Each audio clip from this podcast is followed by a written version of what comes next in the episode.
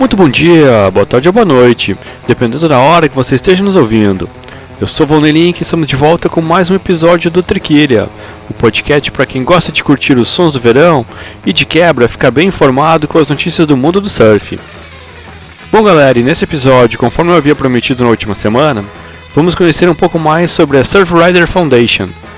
Quando foi criada, os principais projetos, membros ilustres, enfim.